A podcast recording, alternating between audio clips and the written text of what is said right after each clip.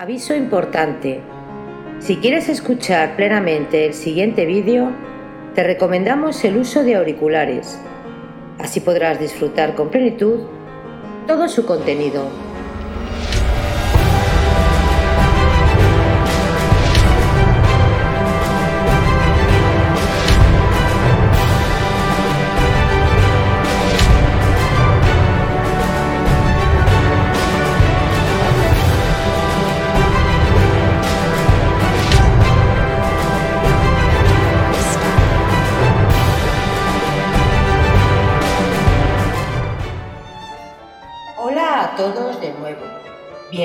Bienvenidos a Biografías Épicas. Hoy continuamos con la narración de la novela histórica y épica Lo que el viento se llevó, de la escritora Margaret Mitchell. Recordaros suscribiros al canal para así poder colaborar a crecer juntos. Hay muchas historias increíbles por descubrir. Lo que el viento se llevó, por Margaret Mitchell. Capítulo 32 Todavía tenía en su mano la bolita de arcilla roja cuando subió los peldaños de la escalinata central. Había evitado cuidadosamente la entrada de atrás, porque los agudos ojos de mamita no hubieran dejado de notar que le pasaba algo serio. Scarlett no quería ver ni hablar a mamita le parecía que no podía hablar con ella ni con nadie, ni ahora ni nunca. Ahora no experimentaba ya ningún sentimiento de vergüenza, de decepción o de amargura. Solo sentía flojedad en las rodillas y un gran vacío en el corazón. Apretó la arcilla tan fuertemente que se le escapó del puño mientras se repetía una y otra vez, monótona como un loro. Todavía tengo esto. Sí, todavía tengo esto. No tenía nada más. No tenía más que ese suelo rojizo. Esa tierra que ella se había mostrado dispuesta a dejar atrás como un pañuelo roto unos minutos antes. Ahora era otra vez algo muy amado para ella, y se maravillaba vagamente de que de un momento de locura hubiese podido estimarla tan poco. Si Ashley hubiese accedido, tal vez ella se habría marchado con él, habría abandonado familia y amigos sin mirar atrás ni una sola vez, pero aún en su vacío moral comprendía que su corazón se habría desgarrado al dejar aquellos rojizos cerros y aquellos altos y negros pinos. Sus pensamientos habrían vuelto ávidamente hacia ellos durante todo el resto de su vida. Ni el mismo Ashley hubiera podido llenar el hueco que quedaría en su corazón al arrancar de él las raíces de Tara. Qué acertado estuvo Ashley y qué bien la conocía no tuvo más que apretar en su mano la tierra húmeda para lograr que ella volviese en sí. Se hallaba en el pasillo disponiéndose a cerrar la puerta cuando oyó un ruido de cascos de caballo y se volvió para mirar el sendero de entrada. Recibir visitas en estos momentos era en verdad demasiado. Correría a su cuarto y fingiría tener jaqueca. Pero cuando se acercó el vehículo, Scarlett se detuvo asombrada. Era un coche nuevo, de reluciente barniz, y las guarniciones eran nuevas también, con ornamentos de brillante latón aquí y allá. Forasteros, indudablemente. Ninguna de las personas que ella conocía poseía tal carruaje. Se quedó en el umbral mirando mientras la fría corriente de aire le enrollaba las faldas alrededor de sus húmedos tobillos. El coche se detuvo a la puerta de la casa y de él se apeó Johan Wilkinson, Scarlett se quedó tan sorprendida a la vista de su antiguo capataz, guiando un equipo tan soberbio y vestido con un abrigo de tanto lujo, que por un momento creyó que le engañaban sus ojos. Bill le había dicho que Jonás parecía andar muy próspero desde que tenía el nuevo empleo en la oficina de esclavos emancipados. Había hecho fortuna, según Will, estafando a los negros o al gobierno, o confiscando el algodón de los particulares y jurando que era algodón que pertenecía al gobierno confederado. Ciertamente era imposible que ganase tanto dinero honradamente en tiempos difíciles como aquellos. Pero ahí le tenía ahora, descendiendo de un elegante carruaje y ayudado a apearse a una mujer vestida con tanto exceso de lujo como gusto dudoso. Scarlett vio a primera ojeada que el vestido era de color llamativo y vulgar, pero aún así sus ojos lo contemplaron con ansia.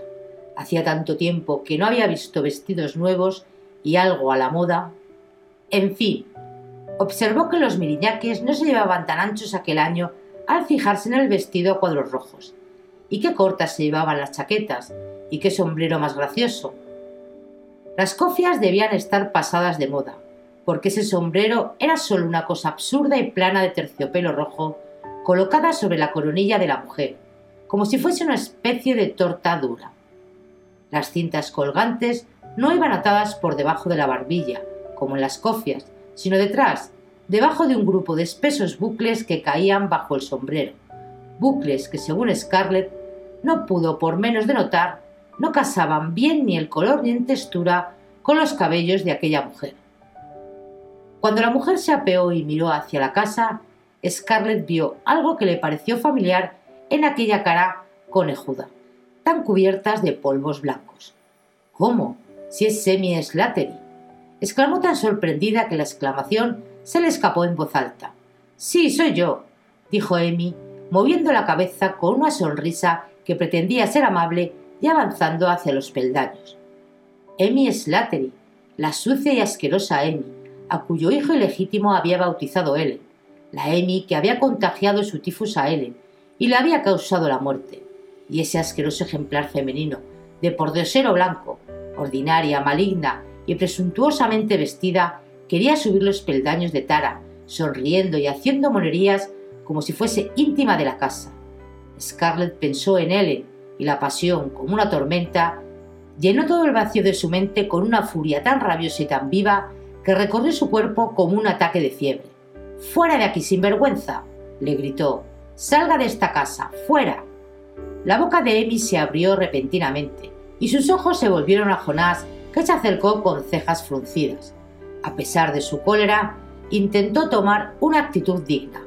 No puede usted hablar así a mi esposa, dijo. ¿Esposa? prorrumpió Scarlett soltando una carcajada de punzante desprecio. Hora sería de que fuese su esposa. ¿Quién bautizó a sus otros críos después que mató a mi madre? Amy dijo, oh, y bajó apresuradamente los peldaños, pero Jonás la detuvo antes de que se aproximase al carruaje, asiéndola por el brazo con rudeza. Veníamos a hacerle una visita, una visita de amistad, dijo incisivamente, y hablar algo de negocios con los antiguos amigos. ¿Amigos? La voz de Scarlett era como un gran trayazo cuando fuimos amigos de gente como ustedes.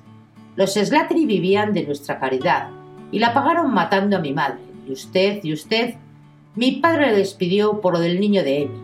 Y usted lo sabe bien. Amigos, salgan de aquí antes de que llame al señor Beatty y al señor Wills. Al oír estas palabras, Amy se desató de su marido y huyó hacia el coche en una confusión de botas de charol con borlas de color rojo vivo. Ahora agitaba Jonás una furia igual a la de Scarlett, y su terrosa fisonomía estaba tan colorada como la cresta de un pavo encolerizado. Con que todavía presumiendo de grandeza y de señorío, ¿eh? Pero estoy bien enterado. Sé que no tienen ustedes ni zapatos que ponerse. Sé que su padre está idiotizado. Salgan de aquí inmediatamente. Oh, no gritará usted así por mucho tiempo. Ya sé que están arruinados. Sé que no pueden pagar siquiera la contribución y vine aquí para ofrecerle comprarle la finca, para hacerle una excelente proposición. A Amy le haré ilusión vivir aquí, pero le juro que ahora no le voy a pagar ni un centavo.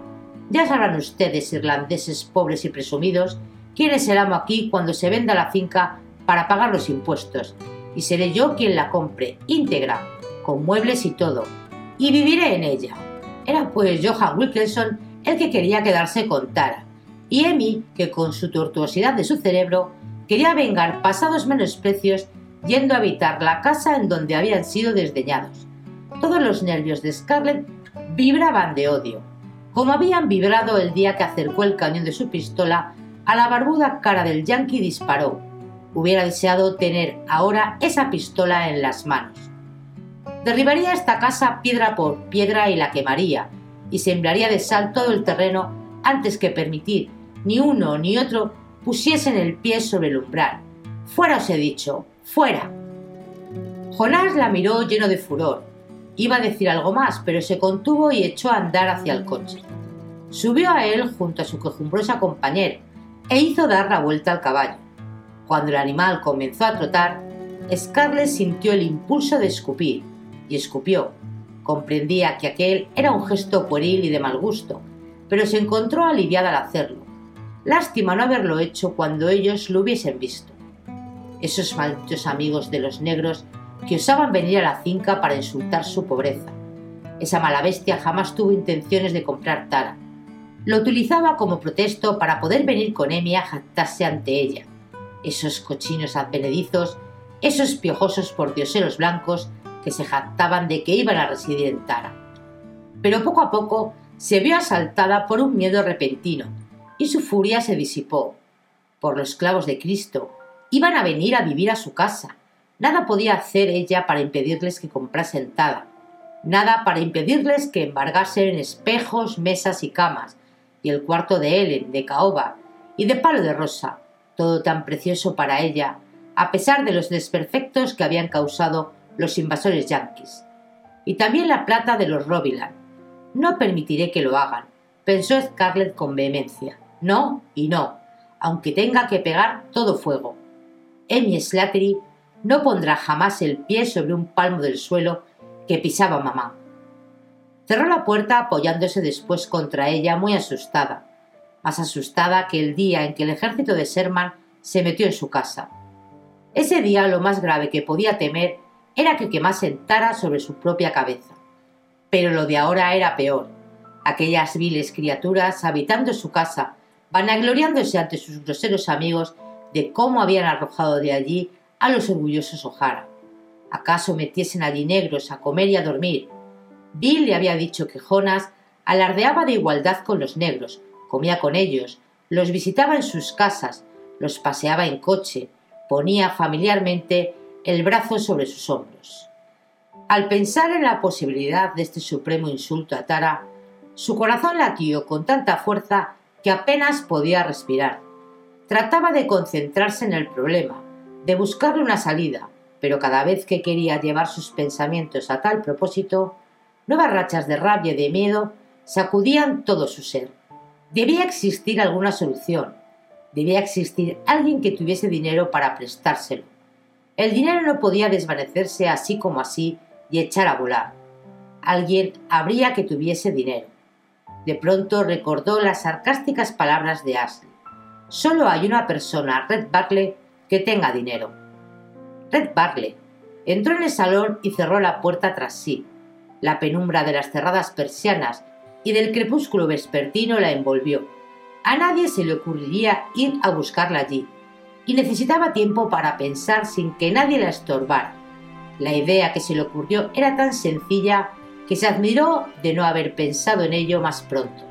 Será Red quien me dé el dinero. Le venderé los pendientes de brillantes, o le pediré prestado el dinero dejándole en depósito los pendientes hasta que pueda devolvérselo. Por un momento su alivio fue tan grande que incluso sintió una debilidad repentina. Pagaría los impuestos y se reiría abiertamente de Jonas Wilkinson. Pero tras esa feliz idea vino enseguida un pensamiento más inexorable. Necesito dinero, no solo para las contribuciones de este año, sino también para las del próximo año para el próximo año y para todo el resto de mi vida. Si pago este año, me aumentarían la cuota del año que viene hasta conseguir echarme.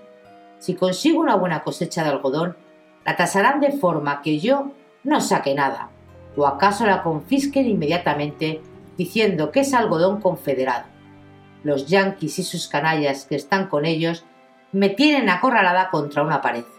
Toda mi vida, mientras viva, Estaré asustada y tendré que andar buscando dinero, y temeré siempre que se salgan con la suya, y ello para ver que mi trabajo no me sirve de nada, y que me roban el algodón. Conseguir ahora 300 dólares en préstamo solo serviría para tapar momentáneamente una grieta. Lo que yo quiero es salir de esta situación de una vez y para siempre, para acostarme por la noche sin temor a lo que pueda ocurrirme al día siguiente y al mes siguiente ya el año siguiente. Su mente trabajó febrilmente, de modo frío y lógico. Una idea se abrió paso en su cerebro. Pensó en Red, una hilera de blancos dientes, destacándose en un rostro curtido y moreno, con sartónicos ojos negros que la miraban siempre acariciadores.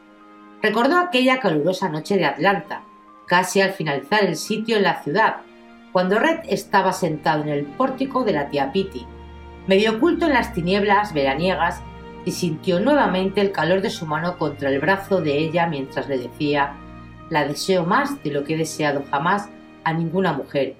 Y he guardado más tiempo por usted que por ninguna otra mujer.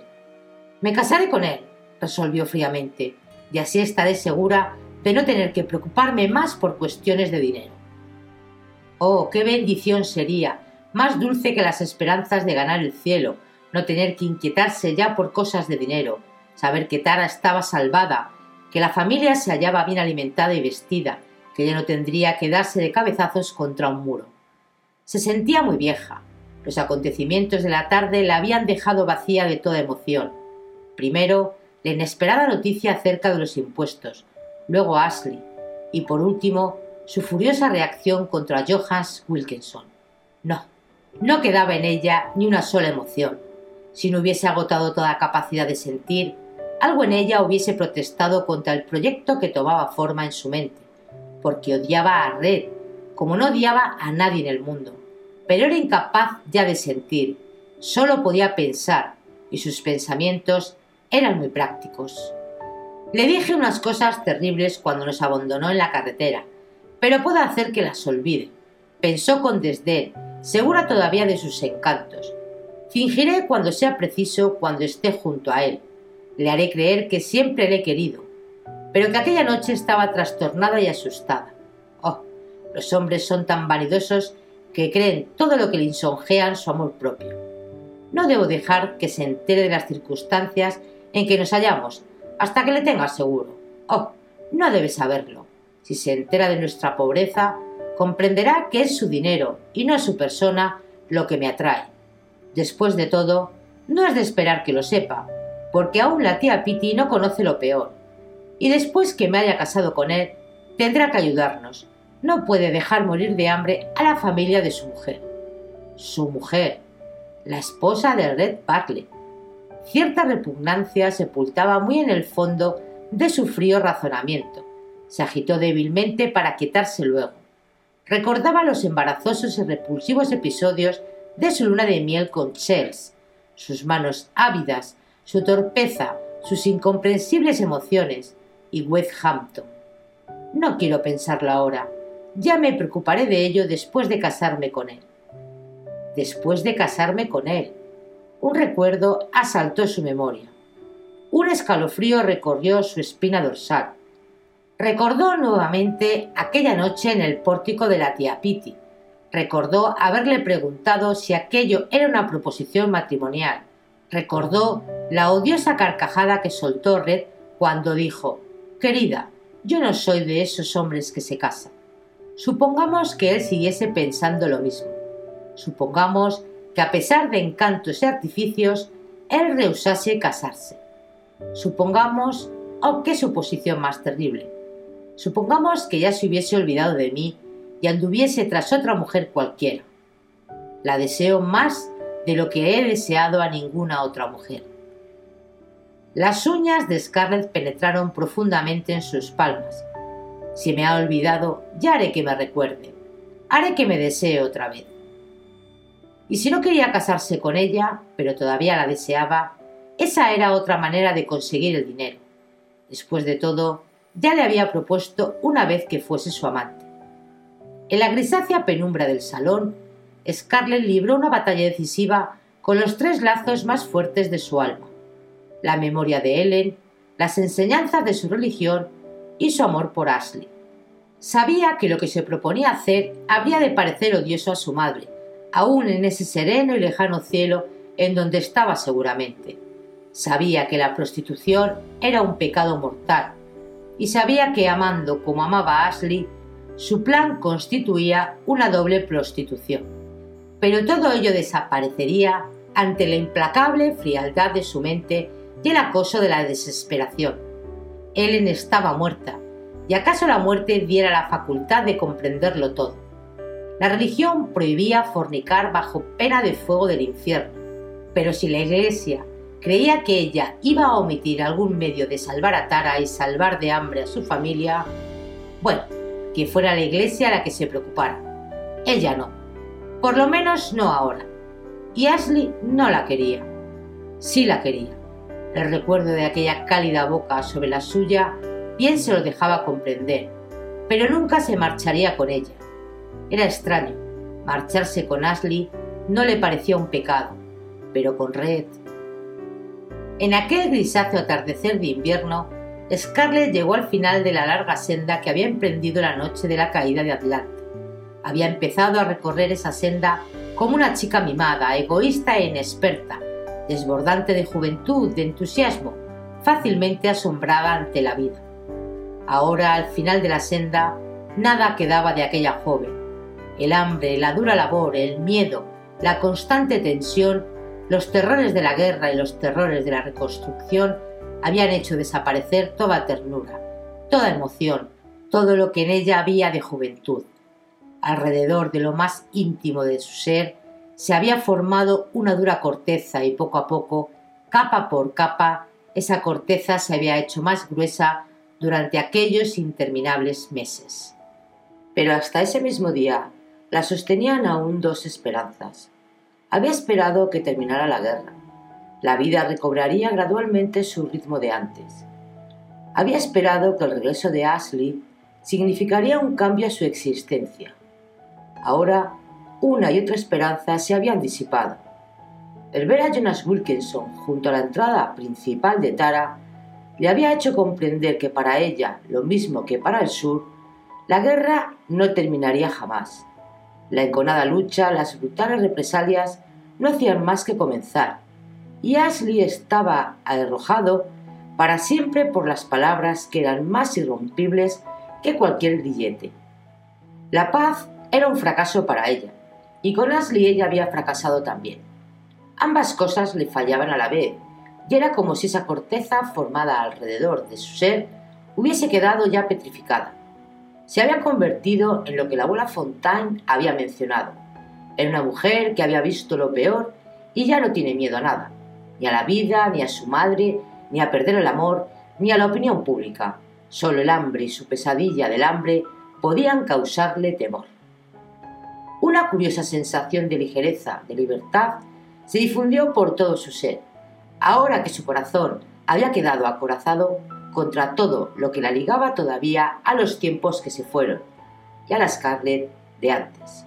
Había tomado una decisión y gracias a Dios no temía llevarla a cabo. Nada temía que perder y estaba resuelta. Si pudiese inducir a Red a casarse con ella, todo iría perfectamente. Pero si no podía, entonces conseguiría el dinero de otro modo. Por un breve momento se preguntó con impersonal curiosidad qué era lo que se esperaba de un amante. ¿Insistiría Red en tenerla en Atlanta, como la gente decía que tenía a aquella mujer, la Whiting? Si la hacía quedarse en Atlanta, tendría que pagarle bien, pagar lo bastante para compensar el coste de su ausencia de Tara. Scarlett lo ignoraba todo de la parte oculta de la vida masculina y carecía de medios para conocer exactamente qué arreglos implicaría todo ello. Y si llegase a tener un hijo, oh, eso sería una cosa terrible. No quiero pensar en ello ahora. Ya tendré tiempo para pensarlo más tarde. Y rechazó la desagradable hipótesis al fondo de su mente, para que no pudiese influir en su resolución. Diría por la noche a la familia que se iba a Atlanta a buscar dinero, a hipotecar la finca si era necesario. Era todo lo que necesitaban saber hasta el día en que se averiguase de qué se trataba. Al pensar ya en la acción, su cabeza se irguió y sus hombros se enderezaron. La cosa no iba a ser muy fácil, por supuesto. Antes había sido Red quien solicitaba sus favores y ella la que dominaba. Ahora la solicitante era ella, y una solicitante que no se hallaba en situación de poner condiciones. Pero no me dirigiré a él como una pordiosera, iré como una reina que dispensa mercedes. Él nada sabrá. Se aproximó al oblongo espejo de cuerpo entero y se miró en él, manteniéndose con la cabeza alta. Y al verse enmarcada Por la agrietada moldura dorada vio a una extraña. Realmente podía decirse que se veía por primera vez desde hacía un año. Dirigía una mirada al espejo todas las mañanas para comprobar si tenía la cara limpia y el pelo pasablemente peinado, pero siempre andaba demasiado escasa de tiempo para mirarse con algo más de atención. Pero esta extraña que veía, no era posible que aquella mujer con las mejillas hundidas fuese Scarlett O'Hara. Scarlett O'Hara tenía una fisonomía linda de expresión vivaz y coqueta. El rostro al que ahora miraba no tenía nada de bonito y no mostraba tampoco aquella gracia que ella conocía tan bien. Estaba pálido y tenso, y las negras cejas que resaltaban sobre el blanco cutis semejaban las alas de un pajarillo asustado. En todo aquel rostro había una expresión dura, acosada. No estoy ahora lo suficientemente bonita para gustarle, pensó, y otra vez le invadió la desesperación. Estoy tan delgada, tan terriblemente delgada. Se tocó las mejillas, pasó frenéticamente la mano por sus huesudas clavículas, sintiéndolas sobresalir aún por debajo de la ropa y sus senos habían quedado demasiado pequeños, casi tan pequeños como los de Melanie. Tendría que ponerse volantes en el delantero del corpiño para hacerlos parecer más abultados, a pesar de que siempre miraba con menosprecio a las amigas que recurrían a tales subterfugios, volantes y frunces. Eso hizo nacer en ella otro pensamiento, su ropa. Se miró el vestido, extendiendo el remendado vuelo de su falda entre ambas manos. A Red le gustaban las mujeres ataviadas con elegancia, a la moda. Recordó con nostalgia el vestido de volantes que había llevado cuando se quitó el luto, el otro vestido que se puso con la capota de plumas verdes que él le había traído, y recordó los aprobadores piropos que él le dirigió. Recordó también, con aborrecimiento enconado por la envidia, el vestido a cuadros rojos, las botas con caña roja y borlas y el sombrero plano de Emmy Slattery. Todo eso era chillón, pero nuevo y a la moda, y ciertamente llamaba la atención. Oh, cuánto deseaba ella llamar la atención, especialmente la de Red Barley. Si la viese con el vestido viejo, comprendería que las cosas iban mal en Tara, y no debía saberlo. Qué loca había sido al creer que podría ir a Atlanta y rendirlo a sus pies en cuanto ella se presentase allí, cuando ahora era una mujer de cuello flaco y ojos de gato hambriento vestida con ropas harapientas. Si no había logrado que él le propusiese matrimonio cuando estaba en el apogeo de su belleza y tenía preciosos vestidos, ¿cómo esperar que lo hiciera ahora que estaba tan fea y se vestía tan pobremente? Si lo que contaba tía Pitty era cierto, Red debía tener mucho más dinero que nadie en Atlanta, y probablemente le sobrarían facilidades para elegir mujeres a su gusto, honradas o no. Bien, pensó gravemente. Yo tengo algo que no tienen otras mujeres, aún las más bonitas, y es la cabeza que ha tomado una firme resolución. Y si tan solo tuviese un vestido decente, pero no había en Tara un solo vestido en buen uso, un vestido que no hubiese sido remendado y vuelto del revés un par de veces. ¿Cómo estamos? pensó con desaliento, mirando al suelo.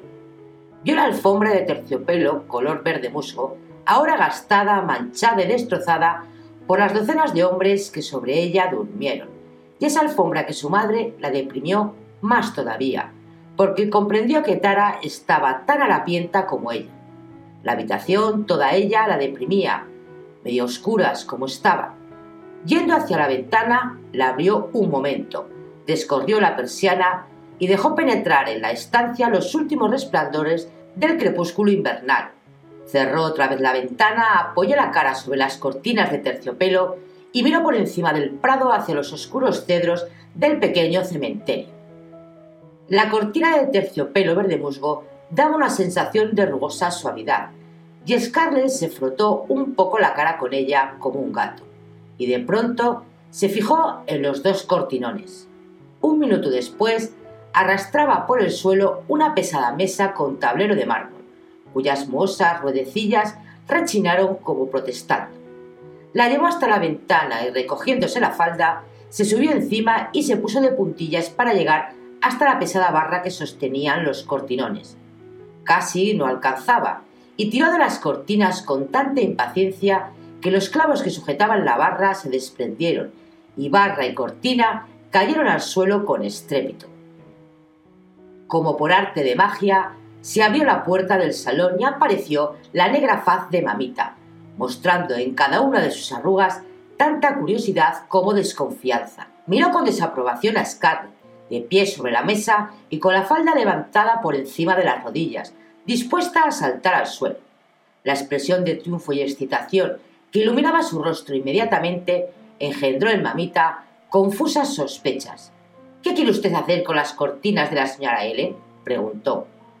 ¿Y qué haces tú escuchando tras de las puertas? preguntó Scarlett saltando ágilmente al suelo y recogiendo de una avanzada una de las pesadas y polvorientas cortinas. No se trata de eso ahora, replicó mamita, aprestándose al combate. No tiene usted por qué tocar los cortinones de la señora Ellen, arrancando barras y clavos y haciéndolos caer al suelo. La señora Ellen tenía mucho cariño a esas cortinas, y no he de ser yo quien permita que las traten así. Scarlett volvió hacia mamita sus ojos verdes, ojos que ahora brillaban con febril gozo, ojos que parecían ser los que aquella niña traviesa que hacía rabiar a mamita en los tiempos felices que la fiel negra tanto echaba de menos. Corre al ático y bájame las cajas de patrones para vestidos, mamita, exclamó dándole un suave empujón. Voy a hacerme un vestido nuevo. Mamita se encontró dividida entre dos sentimientos, indignación ante la idea de que los 90 kilos de su voluminoso cuerpo pudiesen correr a ninguna parte y menos al ático, y el nacimiento de una horrible sospecha. De un tirón, arrancó las cortinas de los brazos de Scarlett y las apretó contra sus monumentales y caídos pechos como si fuesen sagradas reliquias. No será de los cortinones de la señora Ellen de donde sacará usted el vestido. Si era eso lo que pensaba hacer, mientras yo conserve el aliento, no le dejaré hacerlo. Por un momento la expresión que mamita solía calificar interiormente de la de toro que embiste apareció asomarse a la fisonomía de su joven ama, pero pronto se distendió en una de aquellas sonrisas a las que mamita no sabía resistir. Sin embargo, la vieja esclava no se dejaba engañar. Sabía que Scarlett empleaba esta sonrisa solo para ablandarla, y ella no estaba dispuesta a ceder. Mamita, no seas mala, tengo que ir a Atlanta a buscar dinero y necesito un vestido decente. No necesita usted otro vestido. Ahora ninguna señora de verdad tiene vestidos nuevos. Llevan los viejos y los llevan con orgullo. No hay razón para que una hija de la señora Ellen no pueda llevar los trapos que le dé la gana, y todo el mundo le tendrá el mismo respeto que si vistiese de seda. La expresión de todo lo que embiste comenzó a dibujarse nuevamente. Señor, pensaba mamita, es curioso cómo con el tiempo la señora Scarlett se parece más al señor Gerard que a la señora Ellen. Vamos, mamita, ya sabes que tía Pitty nos escribió que la señorita Fanny Ailes se casa el sábado y naturalmente yo voy a ir a la boda. Tengo que ir con un vestido presentable. El vestido que lleva usted ahora está también como el vestido de la novia seguramente. La señorita Pitty escribió que los Ailes hoy en día son muy pobres. Pero necesito otro vestido, mamita, ya sabes que hemos de encontrar dinero. Las contribuciones... Sí, señora, sé lo de las contribuciones, pero... Ah, ¿lo sabes? Dios me dio oído para que oyese, ¿no? Especialmente cuando el señor Will nunca se molesta en cerrar la puerta. ¿Había algo de que mamita no estuviese enterada? Scarlett se maravillaba de que un corpachón tan grande que hacía trepidar el piso de madera cuando andaba por él pudiese moverse tan inaudiblemente cuando su propietaria quería escuchar una conversación. Bueno, si has oído todo eso, supongo habrá sido también a Jonas Wilkinson y a Amy. Sí, señora, contestó mamita con ojos como brasas. Entonces no seas mala, mamita. ¿No comprendes que tengo que ir a Atlanta y buscar el dinero para la contribución? Tengo que encontrar dinero, sin falta. Golpeó sus pequeños puños uno contra otro. Por Dios santo, mamita, Quieren ponernos a todos en la calle. ¿Y a dónde iremos? ¿Vas a discutir conmigo una bagatela como las cortinas de mamá cuando esa asquerosa Amy que la mató se propone trasladarse aquí y dormir en la cama en la que dormía mamá? Mamita se apoyaba sobre un pie y sobre otro, alternativamente, como un elefante inquieto. Percibía vagamente que acabaría transigiendo. No, señora, no quiero ver a esa asquerosa en esta casa, ni vernos nosotras en la calle. Pero, con escrutadores ojos y aire acusador, miró a Scarlett y preguntó ¿De quién piensa usted recibir el dinero para necesitar un vestido nuevo? Eso, dijo Scarlett, cogida por sorpresa, eso es cosa mía. Mamita le dirigió una aguda mirada, lo mismo que cuando Scarlett era pequeña y conseguía enhebrar plausibles excusas para sus travesuras. Parecía leer en su mente y Scarlett bajó involuntariamente los ojos. Era la primera vez que experimentaba un sentimiento de culpabilidad por lo que se proponía hacer. De modo que necesita usted un vestido nuevo y elegante para ir a que le presten el dinero, ¿eh? Ahí hay algo que no me convence, y no quiere usted decir de dónde ha de venir el dinero. No tengo por qué decir nada, replicó Scarlett indignada. Es cosa mía. ¿Vas a darme esas cortinas y ayudarme a hacer el vestido o no? Sí, señora, dijo mamita suavemente, capitulando con la facilidad que despertó las sospechas de Scarlett. Voy a ayudar a hacer el vestido, y espero que se pueda hacer también un refajo con el forro, que es de satén, y hasta adornar unos pantaloncitos con las cortinillas de encaje. Entregó el cortinón a Scarlett y una sonrisa astuta se difundió por todo su rostro. ¿Va la señora Mead con usted Atlanta? No, dijo ella ásperamente, comprendiendo ya lo que iba a venir. Voy sola. Eso lo cree usted, contestó mamita con firmeza. Pero yo también voy con usted y con ese nuevo vestido. Sí, señora, ni un paso sin mí. Por un instante Scarlett imaginó su viaje a Atlanta y su conversación con Red bajo la intensa vigilancia de mamita en su papel de cancerbero negro. Se sonrió nuevamente y posó la mano sobre el brazo de mamita. Mamita, querida, eres muy buena al querer venir conmigo y ayudarme. Pero ¿cómo demonios podrían componerse las cintilos de aquí? Tú lo diriges casi todo en tal. Bah, dijo mamita. Es inútil halagarme, señora Scarlett. La conozca usted muy bien desde que le puse el primer pañal. Dije que iba con usted a Atlanta y voy. La señora Ellen se levantaría de su tumba si fuese usted sola la ciudad llena de yanquis y de negros liberados y gente de esa calaña. Pero si estaré en casa de tía Pitipat, exclamó Scarlett frenética. La señorita Pitipat es una excelente mujer, que cree que lo ve todo, y no ve nada, dijo mamita. Y dando media vuelta con el majestuoso aire del que da por terminada una entrevista, se fue hacia el pasillo. Las maderas del suelo retemblaban cuando gritó Prisi, niña. Vuela la guardilla y trae las cajas de patrones, y a ver si encuentras las tijeras sin necesidad toda la noche para buscarlas. Pues me he lucido, pensó Scarlett con desaliento. Es como si llevase a mi zaga un sabueso. Después de cenar y levantar manteles, Scarlett y Mamita esparcieron sobre la mesa los patrones, mientras Carrie se dedicaba a descoser los forros de satén y Melanie cepillaba el terciopelo con un cepillo húmedo para quitar bien el polvo. Gerald, Will y Ashley se quedaron allí fumando y sonriendo mientras contemplaban el tumulto femenino. Un sentimiento de agradable excitación, emanado de Scarlett, parecía haberse apoderado de todos, excitación que ellos eran incapaces de comprender. La fisonomía de Scarlett estaba ahora revolada. Un acelerado brillo iluminaba sus ojos y se reía mucho. Esa risa era agradable para todos, porque hacía muchos meses que nadie la había oído reírse de verdad. Gerald parecía el más complacido. Sus ojos acusaban menos vaguedad que de ordinario, mientras seguía la ajetreada figura de su hija, y cada vez que ella se ponía a su alcance, le daba una palmadita de cariñosa aprobación. Las muchachas andaban tan excitadas como si hiciesen preparativos para un gran baile, y descosieron, cortaron e hilvanaron como si se confeccionaran vestidos de fiesta para ellas mismas. Scarlett iba a Atlanta a buscar dinero, o a hipotecar Tara si fuese preciso. Pero, ¿qué era realmente una hipoteca? Scarlett decía que podría pagarla fácilmente con la cosecha de algodón del año próximo, y todavía le sobraría dinero. Y lo hacía con aire tan concluyente que a nadie se le ocurrió pedir más detalles. Solo le preguntaron quién iba a prestar el dinero, y ella contestó, no se pueden hacer preguntas indiscretas, con un aire tan solemne que todos se rieron y le gastaron infinidad de bromas sobre su millonario amigo. Debe de ser el capitán Red Barley, dijo sagazmente Melanie, y todos soltaron la carcajada al oír cosa tan absurda, porque sabían el odio que le tenía a Scarlett, que no hablaba nunca de él sin decir esa mala bestia de Red Butler. Pero Scarlett no se rió con ellos esta vez, y Ashley, que se reía, cambió súbitamente de expresión al notar la mirada rápida y enigmática que mamita dirigía a Scarlett. En un impulso de generosidad, debido a la atmósfera reinante, Suelen se fue a buscar su cuello de encaje de Irlanda, todavía bonito a pesar de lo gastado que se hallaba, y Carrin insistió para que Scarlett llevara sus zapatos, que eran los menos deteriorados que había en la casa.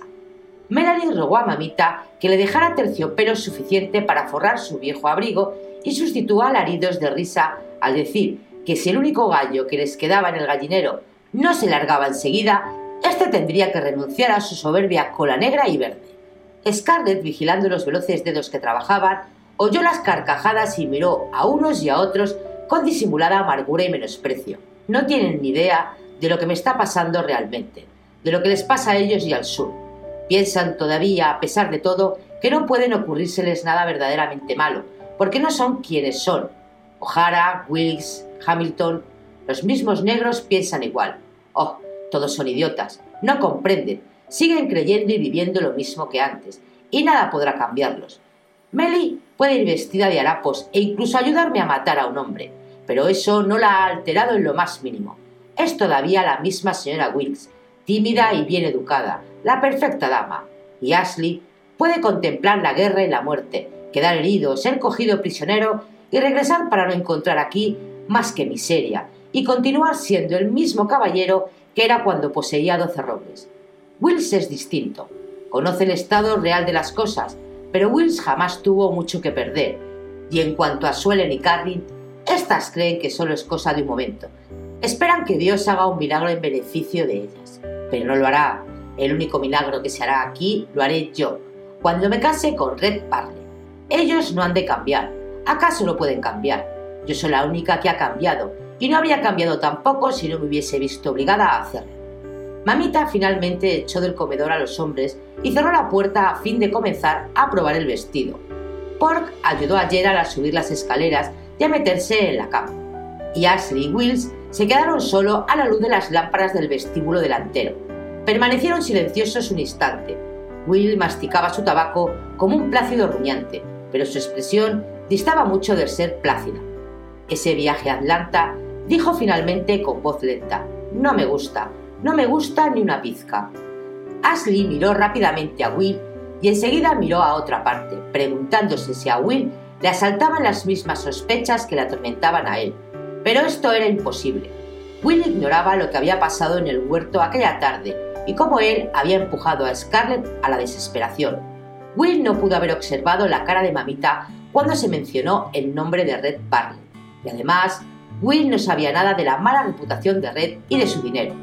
Por lo menos Ashley no creía que pudiese estar enterado de ello aunque desde su regreso a Tara había notado en él que Will como mamita parecían saber muchas cosas sin que nadie se las dijese e incluso presentirlas o adivinarlas antes de que acaeciesen. Percibía algo siniestro en el aire, pero era impotente para salvar de ello a Scarlett. Una sola vez había podido cruzar su mirada con ella aquella noche, y el buen humor punzante y duro con que ella le había tratado le asustaba. Las sospechas que le atormentaban eran demasiado terribles para ser expresadas con palabras. Él no tenía derecho a insultarla preguntándole si eran ciertas. Apretó los puños. No tenía derecho alguno sobre ella, porque esa misma tarde había renunciado a tenerlos y para siempre. No podía ayudarla, nadie podía ayudarla, pero cuando recordó la cara de mamita y la resuelta expresión que mostraba al meter la tijera en las cortinas de terciopelo, se sintió algo aliviado. Mamita protegería a Scarlett tanto si ésta lo deseaba como si no. Soy yo la causa de todo ello. Pensaba con desesperación. Yo la he empujado a ello. Se acordó del modo en que Scarlett había enderezado los hombros al separarse de él por la tarde. Se acordó de qué manera resuelta había alzado la cabeza. Su corazón se derritió de compasión por ella, desgarrado por su propia impotencia, inundado de admiración. Ashley sabía que en el diccionario de Scarlett no existía la palabra denuedo y sabía que ella le hubiera mirado sin comprender si él le hubiese dicho que era el más denodado que jamás conociera en toda su vida. Sabía que ella ignoraba todas las bellas cualidades que él le atribuía al creerla denodada. Sabía que ella tomaba la vida tal y como se presentaba, oponiendo su sólido y firme cerebro a cualquier obstáculo que surgiese, luchando siempre con una determinación que no conocía la derrota y continuando la lucha aunque viese que la derrota era inevitable. Pero durante cuatro años él había visto que también se negaban a reconocer la derrota hombres que avanzaban sonriendo hacia el desastre seguro, porque eran denodados y habían sido vencidos a pesar de todo. Pensó mientras miraba a Bill en el tenebroso vestíbulo, que jamás había conocido un denuedo como el que mostraba Scarlett O'Hara al ponerse en marcha para conquistar el mundo, vestida con las cortinas de su madre y adornada con las largas plumas de un gallo de la casa. Fin del capítulo 32 de Lo que el viento se llevó. Si queréis el próximo capítulo en breve, deja tu comentario y tu like. Y tan pronto como me sea posible, tus deseos se harán realidad. Y recuerda, si no quieres perderte ningún capítulo, suscríbete. Gracias y hasta el siguiente vídeo.